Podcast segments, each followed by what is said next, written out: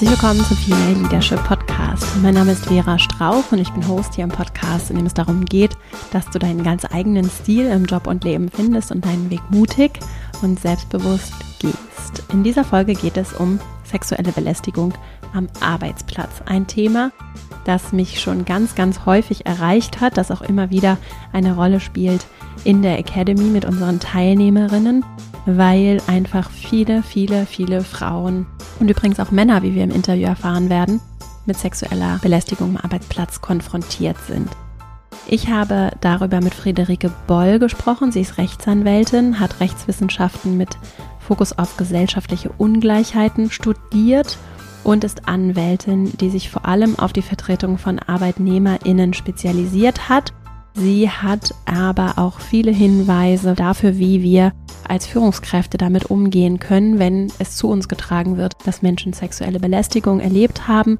Und was ich übrigens auch sehr schön finde, um das schon mal vorwegzunehmen, geht einfach sehr sensibel mit diesem Thema um. Und natürlich gucken wir aus der, so habe ich das wahrgenommen im Gespräch, natürlich gucken wir aus der juristischen Perspektive, aber auch aus der mentalen und einer durchaus konstruktiven Perspektive, weil es schon ganz unterschiedliche Facetten, Abstufungen und auch Intensität natürlich von sexueller Belästigung gibt und das eben sehr, sehr subjektiv ist und genauso individuell und subjektiv dann auch, wie wir im Gespräch besprechen werden und du hören wirst, so subjektiv und individuell dann eben auch der Umgang damit sein kann.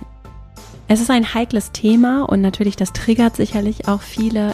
Es ist mir trotzdem wichtig und ich möchte das schon ganz lange hier im Podcast thematisieren, um eben zum einen konkret zu werden, was kann ich tun, wenn ich betroffen bin?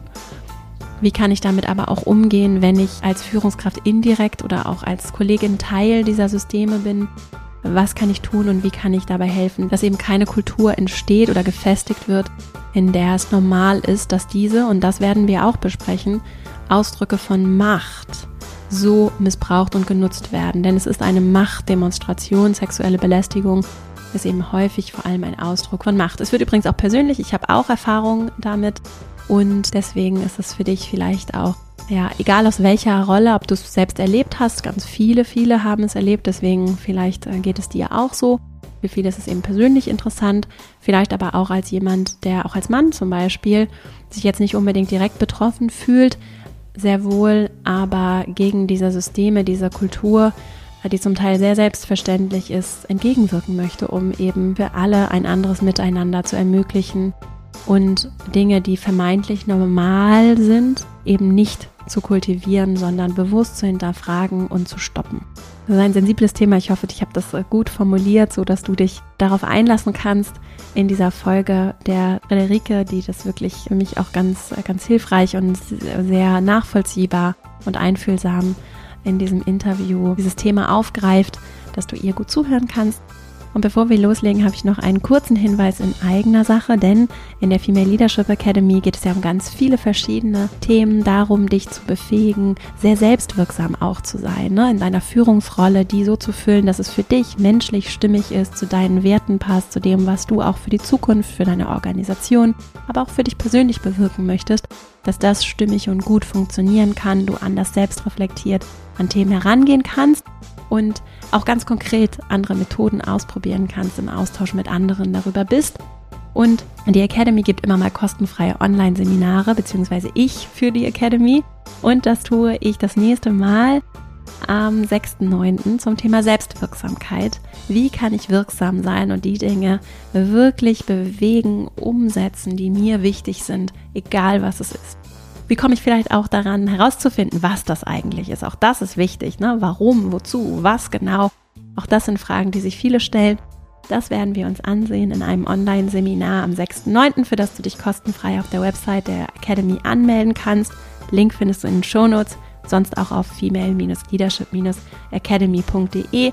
Und ich freue mich riesig, wenn du mit dabei bist und wir vielleicht über den Podcast hinaus auch nochmal anders interaktiv über Fragen und Antworten zusammenarbeiten können und du auch nochmal Übungen im Nachgang zur Session zugeschickt bekommst. Falls du live nicht dabei sein kannst, einfach anmelden, dann bekommst du im Nachgang die Aufzeichnung und das PDF mit den Übungen und alles weitere zugeschickt per E-Mail.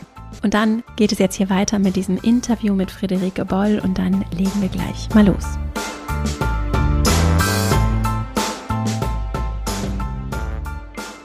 Herzlich willkommen im Podcast, liebe Friederike. Ich freue mich sehr, dass du hier bist. Ich wollte schon ganz lange zu diesem Thema etwas machen und habe ganz viele Fragen mitgebracht, auch von HörerInnen. Du bist Anwältin für Arbeitsrecht und Antidiskriminierungsrecht. Ja, genau. Vielleicht magst du so ein bisschen zum Einstieg erzählen, wie du zu dem Thema gekommen bist.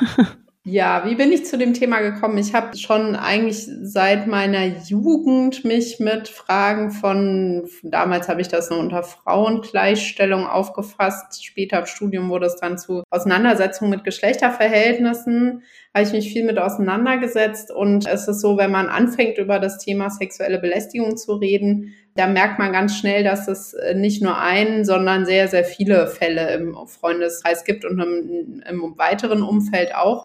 Das ist ja schon ein Thema, was immer Geschlechterverhältnisse ähm, begleitet hat. Die Frage von äh, sexueller Gewalt, sexualisierter Gewalt, sexueller Belästigung. Das hat mich während dem Studium sehr viel beschäftigt, äh, sage ich mal, auch aus einer theoretischen Perspektive, also wo ich mir das Ganze auch angeguckt habe, was sind Ursachen dieser Gewaltausübung, was gibt es auch für, für einen Umgang des Rechtssystems insgesamt mit diesem Gewaltphänomen und warum gibt es da solche Blindstellen? Ja, warum gab es jahrelang, Jahrzehnte, Jahrhunderte lang ein Wegschauen, ein strukturelles durch den Staat? Das hat mich dazu geführt, dass ich in einer Kanzlei in Wiesbaden gearbeitet habe, die strafrechtlich ausgerichtet war auf den Gewaltschutz und auch da viel mitbekommen habe. Ich selbst bin aber eher die Zivilrechtlerin und habe deshalb dann eher den Weg ins Arbeitsrecht gesucht auch vor dem Hintergrund, dass im Arbeitsrecht es nicht nur die individualrechtliche Perspektive gibt, also nicht nur das einzelne Arbeitsverhältnis von Einzelpersonen, sondern es ja auch kollektive Strukturen gibt, wie Betriebsräte, Personalräte, Frauengleichstellungsbeauftragte. Und das fand ich ein spannendes Feld, um da gegen sexualisierte Gewalt vorzugehen. Deshalb bin ich als Anwältin in diesem Schwerpunkt äh, gelandet. Also kommt nicht von ungefähr und ich mache es auch immer noch aus Überzeugung und mit Leidenschaft. Gibt es so typische Fragestellungen oder äh, vielleicht auch so Muster, die sich so auftun oder so Themenfelder, die du siehst in dem Bereich? Also es gibt meiner Meinung nach übliche Reaktionsmuster, sowohl wenn Personen davon betroffen sind, als auch wenn das äh, Thema an sich aufkommt. Typische Reaktionsmuster wurden auch, ähm, ich meine, vor zwei Jahren gab es eine Studie der Antidiskriminierungsstelle des Bundes, die nochmal sehr deutlich gezeigt hat, dass viele ähm, auf Diskriminierung reagieren eigentlich mit Verwunderung. So mir passiert das doch nicht oder zu mir passt das nicht oder es einfach erstmal wegdrängen und hoffen, dass sich das Problem von selbst erledigt, weil man sich selbst in der Rolle nicht sieht und man auch eigentlich einem Gegenüber so eine Unverfrorenheit oder so ein, so ein unpassendes Verhalten vielleicht auch gar nicht zutrauen würde. Also deshalb gibt es bei vielen, und das wird mir hier auch von Mandanten geschildert, erstmal so ein Verdutztsein und erstmal deshalb auch auf keine Reaktion im Umgang mit sexueller Belästigung. Ja, ansonsten gibt es Muster, die sicherlich auch körperliche Auswirkungen haben, also was wie Scham oder Ekelgefühle, die sich durchaus körperlich bemerkbar machen. Kopfschmerzen, Magenschmerzen, so alles, sage ich mal, so die klassischen psychosomatischen Anzeichen dafür, dass es einem nicht gut geht. Das tritt oft auf und kann aber oft nicht richtig zugeordnet werden, weil ganz oft die Auswirkungen, die Sprüche oder Berührungen haben, unterschätzt werden, auch von den Betroffenen selbst. Weil es oft so gehandhabt wird, ja, ist ja nur ein Spruch oder ist ja nur ein vermeintlicher Scherz oder ist nicht so schlimm gucke ich drüber hinweg, ich konzentriere mich auf meine Arbeit, ne, ich also so ein Dethematisieren gibt es ganz oft und dann kommt es an anderer Stelle wieder hoch und das sind entweder halt solche körperlichen Momente oder auch ein ähm, verschreckt sein, kann Auswirkungen davon sein, also dass man sich einfach nicht mehr so, so wohl fühlt am Arbeitsplatz und das wird dann oft, sag ich mal, herabgewürdigt. Ja, das sind ja, das wäre ja alles nicht so schlimm. Das Schlimme ist aber, wenn sexuelle Belästigung auftaucht über einen längeren Zeitraum am Arbeitsplatz, dass man eben doch so eine Grundanspannung hat und dass das unglaublich Nerven zehrt. Das zehrt Nerven an einem selbst und das belastet dadurch ja auch die, die Arbeitsleistung, weil man die ganze Zeit noch eine andere Spur im Kopf aufhat, die da heißt, ich muss auf mich acht geben, weil ich bin hier nicht sicher. Und ähm, das ist was, was ja, sag ich mal, deshalb auch, wenn man so ganz ökonomisch äh, denkt, die Vorgesetzten und Personalstrukturen nicht wollen können, weil Diskriminierung einfach auch ein unglaublicher Dämpfer für die Produktivität ist, ja. Sag ich mal, das, das erlebe ich in, in großer Bandbreite in dem, was mir berichtet wird. Also das Ansteigen von Krankentagen beispielsweise. Es ist ganz oft so, dass die Reaktion ist aushalten, ich will es nicht thematisieren, weil ich nicht in diese Rolle rein will oder ich weiß nicht, wie ich mich wehren kann. Ich halte aus, ich halte aus, ich halte aus. Und dann werden die Leute krank. Und es ist auch ganz oft so, wenn Leute sich offenbaren oder wenn es thematisiert wird, dann werden auch Leute oft im Anschluss krank. Und das wird oft fehlinterpretiert als so ein, ja, die, die zieht sich jetzt raus oder die duckt sich weg oder was auch immer. Und es ist aber so, dass so eine psychische Anspannung, wenn man die hat, wenn man die irgendwann loslässt, ja, dann erfolgt die Krankheit. Und das ist aber was, was Krankentage ansteigen lässt, was für die Betroffene halt auch finanzielle Auswirkungen hat und was auch für die, für die Klärung der Situation meistens abträglich ist, weil dann ja einfach schon Schäden eingetreten sind und die Person raus ist aus dem Unternehmen. Deshalb aushalten, auch das zeigt diese Studie, führt nicht zu einer Verhaltensanpassung der Gegenseite. Also aushalten ist eine denkbar schlechte Strategie. Und du hast ja das Thema Sicherheit angesprochen. Wir sind ja hier in einem Führungspodcast. Eine zentrale Aufgabe von Führung ist Sicherheit zu schaffen. Ne? Und also dazu zählt zum Beispiel psychologische Sicherheit, aber äh, und die kann sich ja ganz unterschiedlich äußern. Und das kann halt bedeuten, jetzt in den sanften Fällen, die wir hier normalerweise behandeln, sind so Themen wie, darf ich frei sagen, was ich denke oder drohen mir fiese Blicke oder Lacher oder Kommentare, ne? Das ist ja auch eine Form von Sicherheit und dann wird es halt, für mich, ich sehe es wie auf so einer Skala und dann steigt es eben immer mehr an und wenn ich mir um meine körperliche und mentale Unversehrtheit Gedanken machen muss, dann sind wir ja schon in einem ganz extremen Stadium angekommen und dann geht es eben viel darum, was für Umfelder schaffe ich auch aus der Führungsposition heraus und wie kann ich darauf reagieren. Da möchte ich gleich drauf kommen. Jetzt erstmal würde ich gerne fragen, was ist denn Teil dieser Kategorie sexuelle Belästigung? Das war eine Frage, die mich auch erreicht hat von HörerInnen. Sexuelle Belästigung wird vom Gesetz definiert, im Allgemeinen Gleichbehandlungsgesetz und ist sehr viel weitreichender, als viele denken. Also es zählt zur sexueller Belästigung nicht nur das, was fast alle drunter zählen, nämlich körperliche Berührungen, die nicht gewollt sind und körperliche, physische Gewalt, sondern es zählen dazu eben auch sexualisierte Kommentare, unangebrachte Nachfragen zum Privatleben, also auch Dinge, die am Arbeitsplatz nichts zu suchen haben, wie eine Nachfrage nach dem Urlaub oder nach dem Wochenende, wie es mit meinem Sexualleben aussieht. Ja, auch das sind ähm, sexuelle Belästigungen, solche unangebrachten Fragen. Dazu zählen aber natürlich auch Blicke, die ausziehen. Blicke, die Interesse oder Abneigung sexueller Art im Blick mit, mitschwingen lassen. Es zählt auch dazu ähm, das Zeigen pornografischen Materials. Da denken die allermeisten nur an den Pin-up-Kalender, aber auch heutzutage weit verbreitet das Weiterschicken von vermeintlichen Witzen mit pornografischen Darstellungen, zum Beispiel im Teamchat, also per WhatsApp oder andere Messenger-Diensten. Auch das sind ja aufgedrängte, im Arbeitskontext grundsätzlich unerwünschte Konfrontationen mit einem sexuellen Inhalt. Und das zählt zu sexuellen Belästigungen dazu. Da sieht man schon, die Bandbreite ist riesig, was erstmal rechtlich darunter fällt.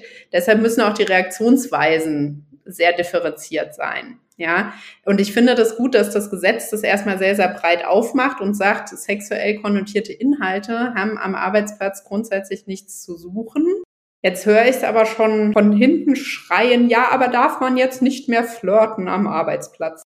Doch, weil was macht die sexuelle Belästigung aus? Diese Komponente, die ich gerade gesagt habe, es braucht einen sexuellen Bezug.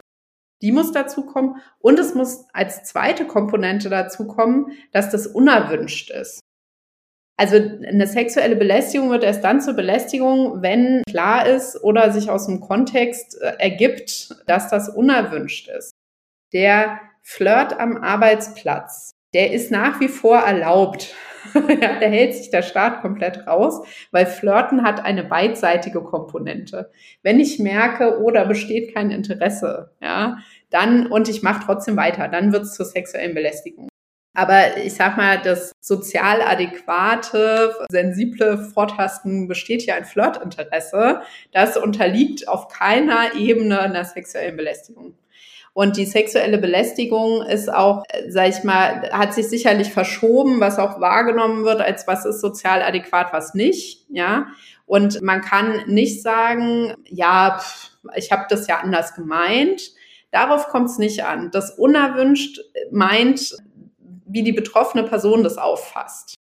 Das kann auch ganz unterschiedlich sein. Nur wenn ich es nicht weiß, wie jemand auf was reagiert, dann muss ich das für mein Verhalten einpreisen. Ich kann nicht meinen eigenen Maßstab sozusagen zum allgemeinen Maßstab nehmen, sondern ich muss da erstmal zurückhaltender sein und ähm, deshalb ist auch, also wenn viele mich fragen, ja, bin ich da zu sensibel, bin ich da ähm, habe ich das in falschen Hals gekriegt oder sonst was. Darauf kommt es rechtlich gesehen nicht an, weil das Unerwünschtsein auch subjektiv sein kann, wenn es sozusagen schon an was, an objektiven Gegebenheiten nochmal anknüpft. Aber wenn dann Unwohlsein subjektiv entsteht, dann reicht das erstmal aus, dass ich das ähm, zurückweisen kann. Denn das war auch eine Frage von jemandem, ob da auch Andeutungen schon reichen, ne? Und das tun sie ja, ne? Ja, Andeutungen reichen. Also es gibt den Grundsatz, sexuelle Inhalte haben am Arbeitsplatz grundsätzlich erstmal nichts zu suchen. Ja. Und da muss ich mir auch nicht Andeutungen gefallen lassen und ich muss mir auch nicht vermeintliche Witze gefallen lassen, etc. Ich denke immer, dass worum es ja geht, äh, sind ja in der Regel Leute, die, ähm, die sehr penetrant vorgehen ja, also ein, ein, ernsthaft fehlgegangener Flirt, über den reden wir nicht, der macht nicht das Problem aus, warum so viele Menschen sexuelle Belästigung erfahren, ja. Da, weil Menschen, denen, die aufrecht äh, sind in ihrem Interesse und ein, ein, einfaches Signal bekommen, ne, ich will nicht oder das gefällt mir hier nicht, so, die Leute hören dann ja auf damit, ja. Und das Problem sind ja Leute, die danach trotzdem weitermachen, ja, die solche Signale übergehen die sie nicht sehen wollen. Das ist eigentlich das, wo rechtlich de, das Problem besteht. Zu der Reaktion. Ich zum Beispiel habe das auch schon erlebt. Ich habe so ein Beispiel ganz präsent, das mir passiert ist, da hat jemand einen Kommentar gemacht, das war offensichtlich sexualisiert und das war auch so vor versammelter Mannschaft mit Menschen so und dann auch noch auf einer anderen Sprache. Und ich war so perplex, mhm. dass ich nicht wusste, also ich bin sonst nicht unschlagfertig, so, aber in dem Moment, ich wusste gar nicht, wie ich darauf reagieren soll. Und ich glaube, es geht ganz vielen so, ja. dass gerade bei Menschen, die dann sehr selbstsicher sind, für die das so total selbstverständlich ist, ne, die das vielleicht auch nicht gewohnt sind, dass sie zurückgewiesen werden oder das so vielleicht nicht wahrnehmen. Ich unterstelle dem Menschen das jetzt in dem Fall oder einigen das vielleicht, dass sie das nicht wissen, dass das unerwünscht ist. Was empfiehlst du? Wie kann ich darauf reagieren? Also das hängt von verschiedenen Faktoren ab, wie ich gut reagieren kann. Also in deinem Beispiel kommt sehr deutlich was rüber, nämlich dass sexuelle Belästigung in den wenigsten Fällen was mit einem, mit einem Interesse, einem erotischen oder einem romantischen Interesse zu tun hat, sondern dass es Voll. in den allermeisten Fällen eigentlich eine Machtausübung und dass sexuelle Belästigung eine Machtausübung ja. ist, das zeigt sich hier sehr deutlich daran, dass es vor Publikum begangen wird. Ja.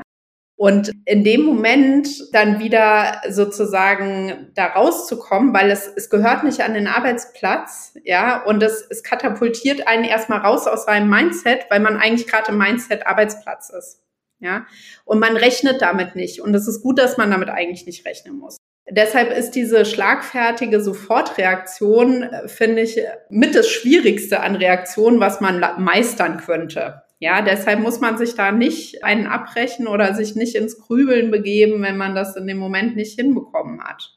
Ja, man könnte sicherlich sich danach für die kommende Situation irgendeine Pauschalphrase ausdenken, weil man die meistens gut schlagfertig rüberbringt. Aber das hilft einem in der Situation ja nicht, sondern man muss sich ja schon überlegen, hm, jetzt konnte ich nicht so spontan reagieren, wie ich mir das gewünscht hätte. Was tue ich jetzt? Das kommt, wie gesagt, auf äh, verschiedene Faktoren drauf an. Beispielsweise ist es ein externer Kunde? Ist es ein Vorgesetzter? Ist es jemand, der in der Hierarchie beispielsweise unter mir steht und das Mittel der sexuellen Belästigung als Mann ausnutzt, um diesen Hierarchieunterschied ähm, zu mir als Frau auszugleichen. Ne? Auch das gibt es. Dass allein diese hierarchischen Unterschiede produzieren ja verschiedene Reaktionsmöglichkeiten. Als Vorgesetzte kann ich natürlich Personalgespräch suchen und abmahnen. Wenn es eine vorgesetzte Person ist, kann man einfach eine Ebene überspringen und durchaus auch zum Vorstand direkt gehen. Davon hängt sicherlich sehr viel ab, wie ist es hierarchisch aufgebaut. Wenn man das Gefühl hat, das war ein Ausrutscher und das passt zu diesem Menschen nicht, dann würde ich ehrlich gesagt das für Augengespräch suchen und ähm, den zur Rede stellen im Nachhinein und gucken, wie die Reaktion ist. Und entweder reicht mir das dann und äh, dann lasse ich es dabei ähm, beruhen, ja, oder ich kann das weiterverfolgen. Ich muss es auch nicht selbst führen, so ein Direktgespräch. Auch das werde ich ganz oft gefragt. So, ja, ich will, ich müsste ja jetzt erstmal den damit konfrontieren. Ich will das aber nicht.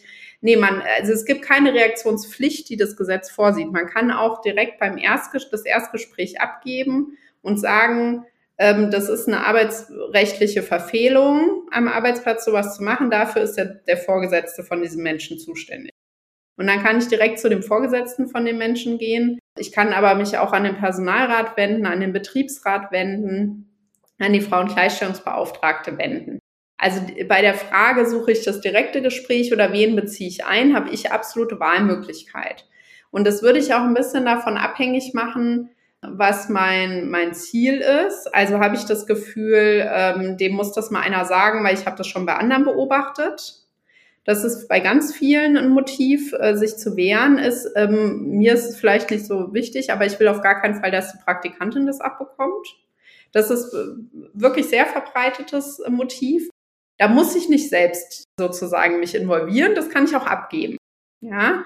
Wenn es darum geht, dass ein Kollege und ich will mit dem weiter gut zusammenarbeiten und deshalb will ich das eher im Kleinen klären, ist das direkte Gespräch halt angebrachter. Es kann sein, dass manchmal gibt es da Retourkutschen. Manchmal ist es deshalb besser, bevor man das tut, vielleicht eine Vertrauensperson unter dem Siegel der Verschwiegenheit einzuweihen, dass man das jetzt tut, damit man auf jeden Fall, jemanden hat, der vor der Retourkutsche schon involviert war und das im Zweifelsfall halt bezeugen kann. Genau. Ansonsten erlebe ich es auch so, dass es für viele sehr entlastend ist, eine externe Beratung zum Beispiel durch eine Anwältin in Anspruch zu nehmen und das für sich erstmal rechtlich einzusortieren und zu gucken, welche Reaktionsmöglichkeiten habe ich. Und für viele ist das dann auch schon ein guter Verarbeitungsprozess. Also zu wissen, das ist jetzt nicht mein Problem, sondern der hat sich rechtswidrig verhalten. Also die Bandbreite ist da sehr groß. Ach so, und was auch viele nicht wissen, wenn ich durch ähm, Kunden, Patienten, wen auch immer ähm, sexuell belästigt werde am Arbeitsplatz, dann ist das ein Arbeitsunfall. Äh, also man kann das auch als Arbeitsunfall melden. Ja, wenn ich als Bank Berater überfallen werde, habe ich psychische Traumatisierung. Das ist auch ein Arbeitsunfall. Genauso wie wenn ich ähm, psychisch geschädigt werde durch einen Unfall, der sich eben durch äh, rechtswidriges Verhalten an meinem Arbeitsplatz durch Dritte ereignet. Hast du für diese Gespräche, also wenn ich würde jetzt erstmal bei diesem milderen Fall bleiben, so wie, ja, ich tue mir schwer, das zu bewerten, aber ich finde ja. schon, es gibt ja schon ab, wie du gesagt hast, es ist ein breites Feld, so. Und wenn ja. wir in der Ecke bleiben, in der, so wie bei mir, vielleicht jemand einmal einen Kommentar gemacht hat, was wären so gute Worte oder also ich finde es immer gut so was sind was sind so gute Worte selbst wenn ich es dann in dem Moment nicht sage und es ist auch okay ich finde es total wichtig ja. Und auch gut zu hören, dass das natürlich nicht bei mir liegt, das dann richtig auf, vermeintlich richtig aufzulösen, mhm. sondern das liegt bei der Person, die sich in dem Moment entscheidet, sich so zu verhalten. Was wären denn Ideen für Worte, um das anzusprechen, vielleicht aber auch für die Reaktionen in der Situation? Also ich finde, ein schlagendes Argument ist, dass wir alle was zu gewinnen haben. Also es geht nicht um Verbote, sondern es geht darum, dass wir verlernen, gewaltförmig miteinander umzugehen. Und wir haben zu gewinnen ähm, eine Handlungssicherheit. Wir haben zu gewinnen, dass mein Gegenüber, wenn ich mit dir interagiere, das gut findet, was ich tue. Und diese Handlungssicherheit, das ist was, was auch Männern oft abgeht in dieser, in dieser Debatte. Also diese ganze Angst, darf ich jetzt noch oder werde ich missverstanden oder wie auch immer. Da sage ich, nee, das ist weg von diesen Ängsten hin zur Handlungssicherheit, die wir uns gemeinsam erarbeiten. Wir haben das so eingetrichtert bekommen von dieser Gesellschaft, dass solche Sprüche, solches Verhalten akzeptiert wird oder sogar erwünscht wird. Also ich würde das, glaube ich, ein Gespräch so aufmachen, zu sagen, ähm, dass ich das als Feedback, als Spiegelung anbiete, weil ich unterstelle, dass du das nicht wollen kannst, dass Leute sich von dir so bedrängt fühlen und eher als so ein gemeinsames Vorankommen im kollegialen Miteinander. Ich glaube, ich würde den Leuten deshalb auch immer einen Moment geben, um das zu verdauen oder ich würde es auch benennen. Ja, wenn ich merke, nee, da geht jemand in Abwehrmodus, sagen du, ich verstehe, dass das schwierig ist, das erstmal an einen ranzulassen, aber nimm's mal mit und lass es sacken und wenn du noch mal ein Gespräch dazu brauchst, ein ernst gemeintes äh, Reflexionsbedürfnis hast, dann komm zu mir. Ja, wenn das, also wenn das für dich fein ist, das anzubieten, würde ich das so machen. Und ich würde einfach wirklich auch die, also ich würde Leute versuchen abzuholen, in jedem Fall. Und wenn man merkt, nee, so eine doch eher äh, vielleicht halb persönliche Ebene will man nicht, ähm, da wäre sozusagen Schlachtplan B, ähm, dass man einfach sagt, du, ich will das hier am Arbeitsplatz nicht. Das hat überhaupt nichts mit dir als Person zu tun, sondern ich bin hier in meiner Funktion als auf der Arbeit und für mich ist das einfach sehr getrennt und ich möchte das nicht. So, das ist, sage ich mal, was, wo man sich sehr wenig angreifbar macht und wo man nicht so eine persönliche Ebene wählt. Das kommt drauf an, mit wem man da redet. Ne? Und was man vielleicht auch selbst sag ich mal, wie gut man, welches kollegiale Verhältnis man miteinander pflegt. Ich glaube, dass viele ähm, auch Angst haben, dass sie jetzt so denunziert werden oder sowas. Und ich finde, dass man durchaus nochmal sagen kann, dass man, ähm, also dass man auch benennen kann, was das für eine für eine Hürde ist, sowas anzusprechen und dieses Gespräch zu suchen. Also dass man da auch nochmal versucht, Wertschätzung für zu erlangen, dass man das auch hätte einfach melden können, dass man das aber nicht macht und dass man diese Hürde jetzt hier genommen hat, das direkte Gespräch zu suchen. Und dass man sich halt drüber freut, wenn es dann sozusagen bei dieser ja, vertrauensvollen Ebene bleibt und das nicht weitergegeben wird. Ich finde diese Dimension von Macht und Gewalt total spannend. Ich habe gerade ein Buch geschrieben, ja. also gerade abgegeben, es ist noch nicht veröffentlicht. Und das, da habe ich mich das erste Mal mit, also intensiver mit Gewalt und Macht und wie eng das miteinander verbunden ist und auch mit männlicher Gewalt äh, beschäftigt und wie präsent die tatsächlich ist ich habe also hab das Zitat jetzt nicht griffbereit, aber es ist so wie etwas, was uns irgend jemand Kluges hat gesagt, es ist so wie was männliche Gewalt ist so selbstverständlich, dass sie uns zum Teil überhaupt nicht auffällt und auch also nicht nur Betroffenen, sondern auch den Wittern nicht auffällt.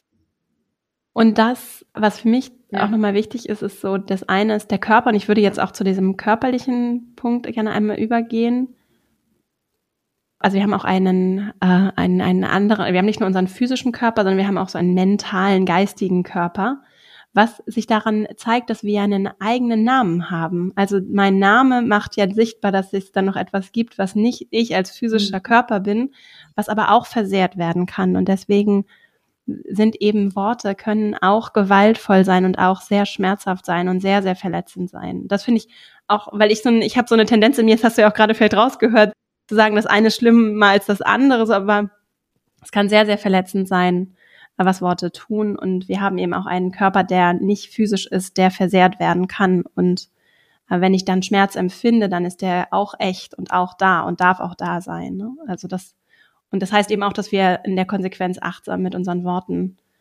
umgehen und auch da verletzen können, auch wenn wir es nicht wollen. Ne? Vielleicht noch einen Satz dazu. Wie selbstverständlich männliche Gewalt ist, das sieht man auch daran, dass wenn Männer befragt werden, ob sie sexuelle Belästigung am Arbeitsplatz erleben, ganz überwiegend Nein sagen.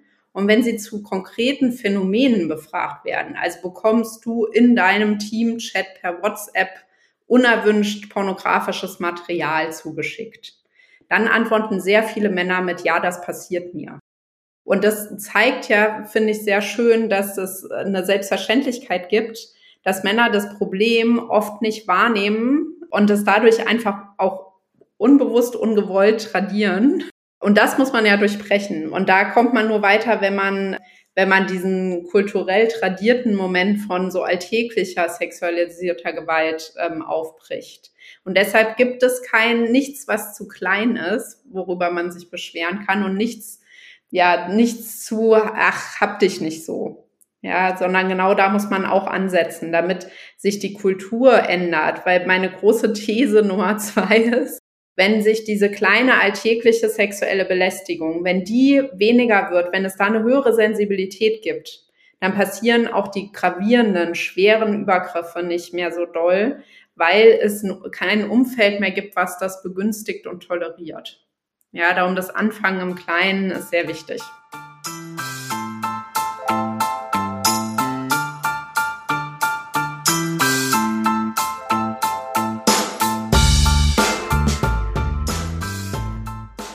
Meiner Studie bin ich in so ein, äh, wie nennt man denn, also ich bin da so reingefallen richtig, weil es so viele Studien gibt und so viele Erkenntnisse, die zeigen, dass, weißt du auch äh, mit Sicherheit, so dass sich Gewalten, also auch verschiedene Gewaltformen bedingen sich und Gewalt funktioniert eben nicht isoliert. Und auch wenn ich vermeintlich nicht betroffen bin, ich bin Teil von Systemen, die Gewalt begünstigen oder eben auch nicht. Und es wird zum Teil auch so jemand hat den Namen jetzt nicht parat, aber Gewalt wird zum Teil auch so, hat so einen gewissen Pathos oder sowas so von wegen, es ist nun mal so, wir, da ist nun mal die Gewalt. Nein, ist nicht so. Und die ist nicht unvermeidbar, ne? sondern es ist ähm, auch etwas, was wir ganz klar steuern und was wir eben auch passiv begünstigen oder nicht begünstigen können. Und gerade wenn es Übergriffe sind, zum Beispiel körperliche Übergriffe, die oder wiederholt vielleicht auch, und es ist so gravierend, dass die Person, die betroffen ist, das eben nicht in dem Gespräch thematisieren möchte oder das vielleicht versucht hat, damit nicht weitergekommen ist und dann eben so die Eskalationsstufen durchläuft im Arbeitsleben. Du hast es ja gerade schon angesprochen. Dann kann ich, was kann ich dann tun, wenn ich nicht dieses, diesen Gesprächsweg wählen möchte? Auf den Vorgesetzten der Person, die den Übergriff getätigt hat, zugehen. Also mein Ratschlag ist, sich nicht zu starr an der Hierarchie abzuarbeiten, sondern diejenige Person, der man zutraut, dass sie das gut handelt, die ansprechen und fragen, wen man noch dazu holt. Und das kann eine gute Personalerin sein, das kann der eigene direkte Vorgesetzte sein, das kann Personalrat, Betriebsraträtin sein. Und da fängt man an und dann überlegt man, wen holt man dazu zu einem Gespräch und dann übergibt man das. Und das ist, ähm, niemand will sich gerne mit diesem Thema auseinandersetzen, deshalb wird sich da oft weggeduckt. Und das, den Schuh darf man sich nicht anziehen. Also man darf nicht so sehr darin gedrängt werden, ja, dann sagen Sie doch mal, ähm, was sollen wir jetzt tun oder was ist, wir können nur mit einer direkten Konfrontation handeln. Nein, das stimmt alles nicht. Weil das ist, wir sind hier nicht vor Gericht, ja, sondern wir sind am Arbeitsplatz und der Arbeitgeber, die Arbeitgeberin und die dafür zuständigen Personen müssen dafür sorgen, dass dieser Konflikt aufgeklärt wird und äh, das ist ähm, nicht mein Eigenanliegen sozusagen, was ich betreibe, sondern das ist originäre Fürsorgepflichtaufgabe von den Vorgesetzten. Auch da ist das AGG, das Allgemeine Gleichbehandlungsgesetz, sehr deutlich ähm, und sagt, von Abmahnung bis außerordentliche Kündigung eben entsprechend äh, dem Vorfall angemessen muss reagiert werden. Und es gibt dazu auch sehr gute Rechtsprechung, die sagt, wenn hier körperliche Übergriffe sind, ist es allen, allen Menschen klar, wenn ich jemanden körperlich angehe, dann wird das nicht toleriert. Das ist nicht tolerabel. Und dann kann ich nicht mit einer Abmahnung rechnen und daraus stiefeln, sondern dann muss ich auch mit mehr äh, Konsequenzen rechnen und dann auch leben. Da gibt es sehr klare Rechtsprechung zu, die auch sagt, der Arbeitgeber kann jetzt hier nicht, sage ich mal, ähm, einfach nur zum Beispiel eine Abmahnung aussprechen bei massiven Übergriffen, sondern der, das sogenannte Direktions- oder Weisungsrecht wird hier eingeschränkt und der Arbeitgeber muss sich schützend vor seine Belegschaft stellen und Menschen, die so etwas tun, am Arbeitsplatz ähm, auch mit harten Sanktionen belegen. Und es ist, wie gesagt, nicht Aufgabe der Betroffenen, das anzustoßen oder darzulegen, dass das hier angemessen ist oder rechtlich geht, sondern das ist ähm, was, was der Arbeitgeber, die Arbeitgeberin auf eigene Kappe tun muss. Es hat jemand gefragt, was ich tun kann, wenn ich, also ich melde das der Geschäftsführung, ich weiß jetzt nicht, wie der Kontext ist, und ich melde es der Geschäftsführung, aber die möchte genau, was du gerade gesagt hast, nichts unternehmen. Ja. Und ich will vielleicht, weil ich glaube, es gibt dann so diese Nuancen von, okay, da ist was passiert, ich habe vielleicht selbst auch Zweifel, ob das jetzt tatsächlich so schlimm war, ne? Also das so diese Schamkomponente, bin ich nicht ja. vielleicht selber sogar auch schuld, was so Sachen sind, die, diese klassischen Schamthemen, die dann vielleicht auch hochkommen und ich will jetzt hier aber auch vielleicht nicht meinen, ich will jetzt nicht die anderen so sehr unter Druck setzen. Ich habe ja diesen Job, ich will das nicht alles riskieren. Also ist so, es ist ähm, sehr schwer in einem laufenden Arbeitsverhältnis alleine gegen den Arbeitgeber zu klagen. So gern ich es anders hätte und mehr klagewütige ähm, Leute hätte, die sich äh, wehren gegen solche Zustände. Es ist sehr schwer, weil man geht da jeden Tag hin und man hat da ja, will ja vielleicht da auch eine Zukunft haben. Deshalb, das kann ich wirklich nachvollziehen. Und ich glaube, die Antwort darauf ist das, was ja auch MeToo beflügelt hat. Allein machen sie dich ein. Und wenn man sich zusammenschließt und mit mehreren agiert, dann gibt es psychischen unglaublichen Rückhalt und es ist auch was, was nicht so leicht an die, ähm, an die Seite gedrängt werden kann. Dann ist es so, dass es auch nicht unbedingt auf ähm, an der einzelnen Person halt hängen bleibt, das durchzuklagen, sondern kann man halt innerhalb des Unternehmens mehr Druck aufbauen. Und es ist auch so, das zeigen auch viele Studien, dass vor allem halt Männer, die sowas als solche Verhaltensweisen an den Tag legen, dass das Verhaltensmuster sind und dass man deshalb in den allerseltensten Fällen alleine ist damit, sondern wenn man anfängt darüber zu reden, tauchen in der Regel weitere auf, die auch mit entweder ähnliche Erlebnisse hatten oder halt besagten Täter kennen. Und äh, deshalb würde ich, wenn ich da erstmal an, an Ende gelange, würde ich erstmal Verbündete suchen. Und das ist auch so, dass Betriebs- und Personalräte da sehr viel tun können, gerade wenn es halt mehrere betrifft.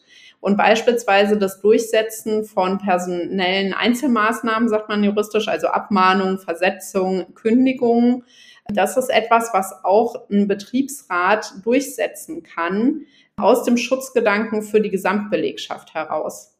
Also ich hatte jetzt ein Verfahren, äh, wo wir einen Betriebsrat äh, beraten haben, die einen einschlägig bekannten und beratungsresistenten Abteilungsleiter, der immer wieder auch junge Frauen sexuell belästigt hat, quasi, da hat der Betriebsrat die Kündigung angeschoben.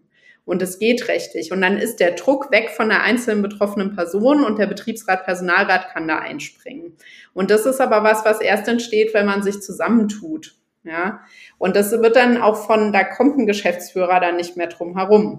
Und es ist auch so, dass äh, vielleicht noch abschließend dazu, wenn ich selbst nichts unternehmen will, aus verschiedenen Gründen, oder ich gehe eh raus oder sowas, erzählt es dennoch dem Betriebs- und Personalrat, wenn es das bei euch gibt, weil nur so hat der Betriebsrat eine Möglichkeit, wenn drei Monaten die nächste kommt, zu wissen, ah, den Kandidaten kennen wir schon. Ja, also selbst wenn man nichts tun will, hinterlasst diese Information einem Knotenpunkt, sage ich mal. Es hat auch jemand gefragt, was kann ich denn tun, wenn mir dann die Person, an die ich mich wende, in dem Fall was dann, glaube ich, die Person, die nochmal, wenn das der eigene Vorgesetzte ist, die Person, die dem vorgesetzt ist, wenn die mir nicht glaubt. Es ist ja so, glaube ich, für viele auch die, die große Angst, nicht, dass mir nicht geglaubt wird mit dem, was ich erlebt habe. Das ist tatsächlich eine der größten mhm. Ängste, mhm. da hast du recht. Das ist äh, was, was mir auch am allermeisten an mhm. Fragen mhm. entgegenkommt. Es ist so, ähm, dass, was ich eben gesagt habe, wenn es mehrere gibt, ist die Wahrscheinlichkeit, dass einem Gehör geschenkt wird, viel größer und das ist ja auch eine Selbstvergewisserung. So, das ist das eine. Ansonsten ist es so, dass hier viel Unwissenheit herrscht, auch bei Personalverantwortlichen. Da gibt es zum Beispiel das Schlagwort Aussage gegen Aussage. Zum einen ist das was, was aus dem Strafrecht kommt. Wir sind aber nicht im Strafrecht, sondern im Arbeitsrecht. Und auch selbst im Strafrecht ist immer noch die Frage, welche Aussage ist denn glaubwürdiger, ähm, zum Beispiel, weil sie mehr Details erinnert oder weil sie keine Belastungstendenz zeigt oder sowas.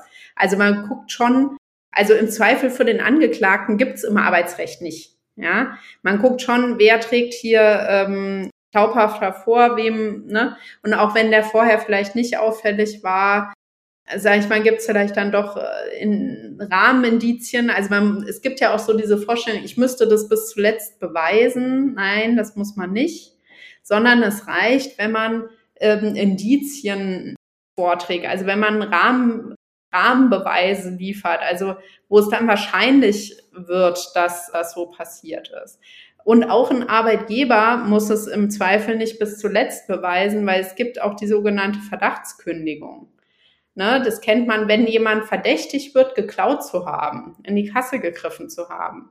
Dann kann dieser Mensch, auch wenn der Verdacht nicht bis zuletzt bewiesen ist, gekündigt werden im Arbeitsrecht. Selbes zählt auch für sexuelle ähm, Übergriffe. Also da gibt es, sage ich mal, sehr viel Unwissenheit, was so aus dem Strafrecht rüberschwappt, ja, auch bei Personalverantwortlichen. Und da ist es halt gut, sich beraten zu lassen. Ähm, oder es gibt auch sehr viel gute Fachliteratur inzwischen dazu, gerade was so dieses Beweismaß angeht. Und man muss aber, glaube ich, auch immer den Leuten nochmal die Möglichkeit geben, das sacken zu lassen. Also ich glaube, man unterstellt, also man will das halt niemandem unterstellen, weil man es auch wirklich, das ja niemandem, ja, erstmal vom Guten ausgehen will. Mhm. Und dann vielleicht das nochmal sacken lassen und sagen, komm, wir reden da in einer Woche nochmal drüber oder so.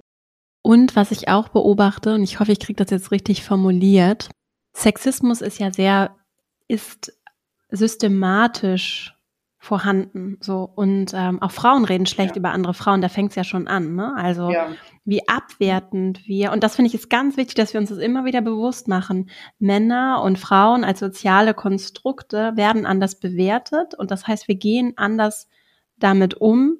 Und deswegen, das ist, könnte auch ein Grund sein, warum das für kleine Jungs schlimm ist, für ein Mädchen gehalten zu werden, aber Mädchen ruhig sich wie Jungs verhalten dürfen ne, wer, wer will schon weniger Macht gerne haben? Das merken ja Kinder, checken das eben auch schon so.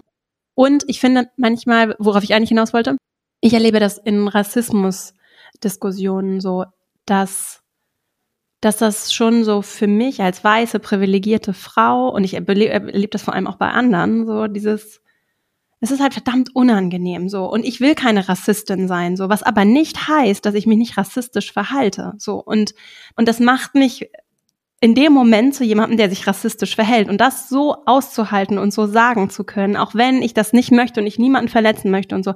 Aber auch ich habe schon rassistische Sachen gesagt, gedacht so. Und dann ist sehr viel so meine Haltung, wie gehe ich damit um, das ist ein anderes Thema, ne? Aber das ist etwas, was mich gerade sehr beschäftigt und wo ich sehr viel lerne von Menschen und sehr viel beobachte und auch beobachte, wie es dann so ganz aggressiv wird und so Lager gebildet werden und Menschen Angst haben, in eine Ecke gestellt zu werden, glaube ich, manchmal, anstatt einfach zu sagen, oh, ich habe einen Fehler gemacht, ich, äh, dieses Wort sage ich nicht mehr, so. Und zwar nicht, weil es mir rechtlich verboten ist, sondern einfach, weil ich es nicht sage, weil ich es nicht möchte, weil andere Menschen das verletzt weil ich eine Erkenntnis ja, habe. so. Deshalb sage ich und das, mehr. und ich bin keine Expertin dazu, sondern das ist das, was ich beobachte. Und ich glaube, bei Sexismus ist es ähnlich manchmal, weil auch das ist eine Diskriminierungsform, so. Und auch da geht es um Machtverhältnisse. Und auch da geht es dann vielleicht darum, anzuerkennen, es geht nicht darum, jemanden in irgendeine Ecke zu stellen oder dass ich mich da nicht mehr so rausbewegen kann, weil ich glaube, dass da eben diese große Angst ist, dass mir das dann irgendwie so anlastet. Ne? Ich bin dann irgendwie der, der das tut oder die, die das tut. Und das ist sehr schwer. Ich merke schon, ich bewege mich auf dünnem Eis, so sprachlich. Ich hoffe, ich verpacke das alles richtig. Weil es eben aber auch so verletzend ist und weil es so gewaltvoll ist und weil es so unfair ist und weil die Machtverhältnisse nun mal einfach andere sind für Frauen, Männer, Menschen, BPOC. Es ist anders als weiße Frau, so, als weißer Mensch, so. Und das und da glaube ich, könnten wir einfach, also gerade dann, wenn wir diejenigen sind, die mehr Macht haben, das erkennen und diesen Erkenntnisgewinn, den du ansprichst, wirklich annehmen und uns mit diesem Gedanken anfreunden, dass egal wer wir individuell sind und so es um systemische Themen auch geht, ne? Und und Systeme, die uns, wenn wir mehr Macht haben, begünstigen. Und Männer werden dann eben begünstigt, weil sie per se mehr Macht haben, ab auch unabhängig von individuellen Fällen so. Da habe ich sehr viel geredet. Ich wollte dir eigentlich eine Frage stellen. das, was du sagst, das zeigt sich ja auch im Bereich der sexuellen Belästigung. Wenn man ähm, sich anguckt, wer wird sexuell belästigt, dann hat das auch oft eine rassistische Komponente. Ja. Also das ist ja Mehrfachdiskriminierung, äußert sich ja genau in so ja. etwas, weil es eben Machtausübung ist und mit Hierarchien agiert. Beispielsweise Pflege. Wer wird in der Pflege sexuell belästigt? Das sind ganz viele POC-Männer, die in der Pflege arbeiten, wo halt dann die weiße Frau mhm. findet, aufgrund der rassistischen Hierarchieebene sich das erlauben zu können. Ja, das sind schon Momente, die man ähm, in dieser Komplexität auch mitdenken muss, wenn es im Einzelfall wenn es im Einzelfall halt einem über den ja. Weg läuft. Ne? Und man, darum hilft auch nicht so ein Schablonendenken Gruppe gegen ja. Gruppe. Ich ja vorhin schon mal gesagt, wir haben was zu gewinnen, nämlich Handlungssicherheit ja. und ein Interesse an, einem, an einer wohlwollenden Kommunikation miteinander, die uns allen Beteiligten gut geht. Und das ist die Trennlinie. Die Trennlinie ist nicht Frauen gegen Männer, sondern die Trennlinie ist, was für eine Form von Umgang ja. wollen wir miteinander. Ja. Und ähm, das finde ich, kommt bei dem Thema sehr, sehr deutlich rüber. Ja. ja. Deshalb bin ich auch so ein bisschen vielleicht polarisierend zu sagen, holt die Leute ab, geht auf sie zu, ne, wo man so das Gefühl hat, an die kommt man ran, aber ganz klare ja. Kante gegen die, die bewusst über Grenzen gehen oder Lernresistenz. Ja, wenn ich jetzt Vorgesetzte bin, so, oder Vorgesetzter, mhm. und da kommt jemand zu mir und schildert mir einen Fall. Was ist eine gute Reaktion, um damit umzugehen? Also auch wenn man das Gefühl hat, wow, das kann ich mir nicht vorstellen, kann man, finde ich, erstmal sagen, danke, dass, ne, dass Sie sich mir anvertrauen. Ich weiß, dass das ein Schritt ist, der viel Überwindung kostet, gerade weil das Thema halt so polarisierend ist. Ich würde das erstmal mitnehmen, für mich sortieren, mich schlau machen und dann wieder auf Sie zukommen. Das ist sozusagen eigentlich, was ich äh, ne, signalisieren. Ich habe es gehört, ich nehme es ernst, ich glaube Ihnen. Und dann aber auch zu einer professionellen Rolle gehört auch, sich ähm, schlau zu machen. Wenn man da, sage ich mal, schon weiter ist oder es akut ist, würde ich auch durchaus äh, sowas machen wie anbieten, ähm, erstmal eine bezahlten, einen bezahlten Urlaub von einer Woche oder sowas. Also die Person rausnehmen. Ne? Das ist, ähm, solche Sachen kann man durchaus machen, ja. Was es bei Unternehmen gibt, was ich sehr, sehr gut finde, ist das Angebot von bezahlter ähm, externer Beratung. Also, dass äh, die Person sich auf Unternehmenskosten, anwaltliche Beratung oder auch ähm, psychologische Beratung, psychosoziale Beratung in Anspruch nehmen kann, was ja der Verschwiegenheit unterliegt und ähm, dann das sozusagen so eine, ja auch eine Entlastung für die Personalverantwortlichen gibt, da alles aufzufangen, was bei der Person abgeht weil man weiß ja auch nicht, was sonst noch für ein Rattenschwanz dranhängt. Man weiß nicht, was diese Person davor schon an Gewalterfahrung hatte, was hier mit dem Arbeitsplatz vielleicht gar nicht zusammenhängt. Das sind Sachen, die einfach sehr gut ist, wenn da noch eine externe Beratung dazukommt. Wenn das Unternehmen dafür keine Gelder zur Verfügung stellt, ähm, ist das wenigste, was man tun kann, konkrete Weiterverweisung an andere Beratungsstellen, die kostenfrei beraten. Das ist übrigens auch was, das wissen viele nicht, was man selbst in Anspruch nehmen kann. Also ich kann auch als Personalvorgesetzter beispielsweise bei solchen Hotlines anrufen und sagen, hier, ich, ich bin mit einer Situation konfrontiert, ich weiß nicht, wie ich weitermachen soll. Können Sie mir da Tipps geben oder mich weiterverweisen? Was für Beratungsstellen sind das? Kannst du so ein paar Namen vielleicht nennen oder Sachen, die wir verlinken können? Also es gibt natürlich bundesweite ähm, Notruftelefone die man auch in Nicht-Notfällen anrufen kann und sich weitervermitteln lassen kann an regionale, entweder Frauenberatungsstellen oder halt Frauennotrufe, Frauenhäuser. Und ähm, es gibt auch inzwischen flächendeckend ja Antidiskriminierungsberatungsstellen, entweder von den Kommunen oder von den Ländern aus. Und das ist, also sag ich mal, das sind ja Strukturen, die man jetzt auch nicht mit solchen Anfragen überlasten sollte, aber die können eine sehr effektive Weiterverweisung machen, weil die ja ähm, sich vor Ort auskennen. Welche Kanzleien gibt es, die dazu zum Beispiel äh, qualifiziert beraten können? Weil nicht jede Arbeitsrechtskanzlei, die den Arbeitgeber sonst berät, ist fit in dem Feld. Und dann ist es sehr gut, über diese ähm, Frauenhausstrukturen oder die Antidiskriminierungsberatungsstellen sich zu anderen Kanzleien beispielsweise weiter verweisen zu lassen oder auch Coacherinnen und Coacher. Genau, so würde ich, glaube ich, rangehen. Und es gibt auch wunderbares Material der Antidiskriminierungsstelle des Bundes, kostenfrei, was tun bei sexueller Belästigung am Arbeitsplatz. Und es gibt auch Broschüren, die sich explizit an Personalverantwortliche richten. Das ist ein sehr guter Erstzugriff. Ja, also das, es gibt Material dafür. Wir suchen das auch mal raus und verlinken das dann in den Shownotes zur Folge. Ansonsten ist es so, ähm, ich finde die Rechtsprechung oft ehrlich gesagt sehr erbaulich. Mhm. Also wenn, wenn man die Möglichkeit hat, äh, entweder sowas sich selbst anzueignen oder die Rechtsabteilung zu fragen, die Gerichte stützen das oftmals, wenn da zu Sanktionsmitteln gegriffen wird. Also die Zurückhaltung als Personalverantwortlicher auch mal Sanktionen zu verhängen, ähm, ist in vielen Fällen, denke ich, fehl am Platz. Ja, mir fällt noch was ein, was auch aufkommt. Ja, jetzt habe ich das ja so lange hingenommen oder warum kommen sie denn jetzt erst? Das ist ja schon so lange her oder ne, das wurde ja immer toleriert und so weiter.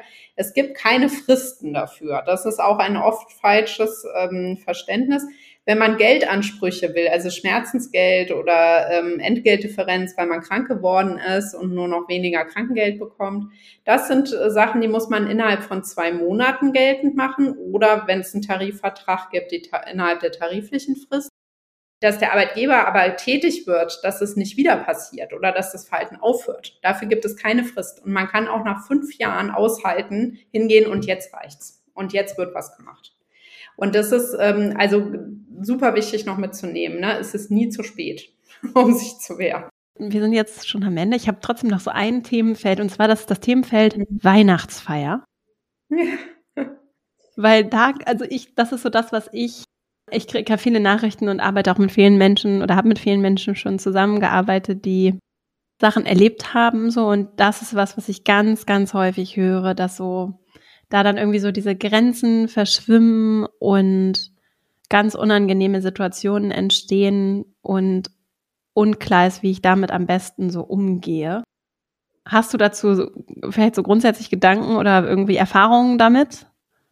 Also es ist rechtlich ist es so, dass es eine Betriebsfeier ja ist und deshalb auch der Arbeitgeber da in der Pflicht ist, mhm. wie bei allen anderen Arbeitstätigkeiten auch dafür zu sorgen, dass niemand psychisch verletzt wird, körperlich verletzt wird am Arbeitsplatz. Wenn es allerdings, äh, sage ich mal, die Feier offiziell beendet ist und man zieht weiter, ja, oder ähm, verlagert die Feier in privaten Rahmen, dann endet dieser arbeitsrechtliche Schutz ein Stück weit, weil es dann halt eine private Geschichte ist. Ja, wie geht man damit um? Ich finde es sehr schwierig, weil es halt ja was ist, was wo Leute sich von ihrem sozial oder ihrer Vorstellung, was ist sozial adäquat halten, also leiten lassen. Und für sie ist halt so eine Feier was, wo man persönlich wird, wo das adäquater ist, persönlichere Sachen auch zu fragen, zu sagen, lockerer zu sein, in Anführungszeichen.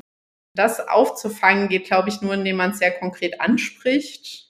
Vielleicht auch im Vorfeld von einmal per Rundbrief oder wie auch immer.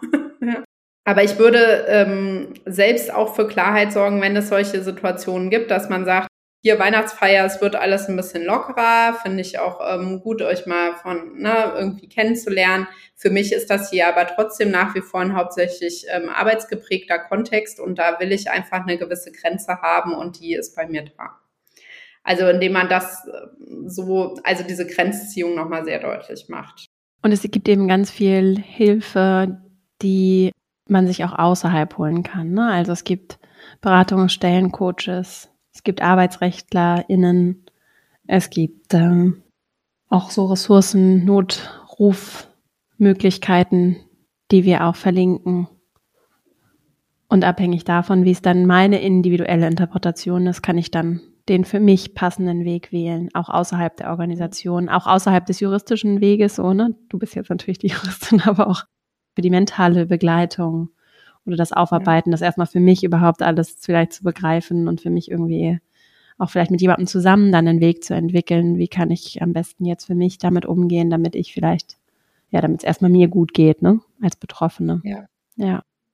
Wo können denn Menschen dich und deine Arbeit finden? Dann würden wir das auch an den Shownotes natürlich verlinken. Ja, wir äh, haben uns den Namen Gerechtsanwältinnen als Kanzlei gegeben. Das ist ein, ein Wortwitz aus Gerechtigkeit und Anwältin. Und ähm, genau, viele kommen zu uns, suchen Gerechtigkeit. Das kann das Recht nicht immer einlösen, aber wir denken schon, dass wir da zumindest einen kleinen Beitrag leisten können.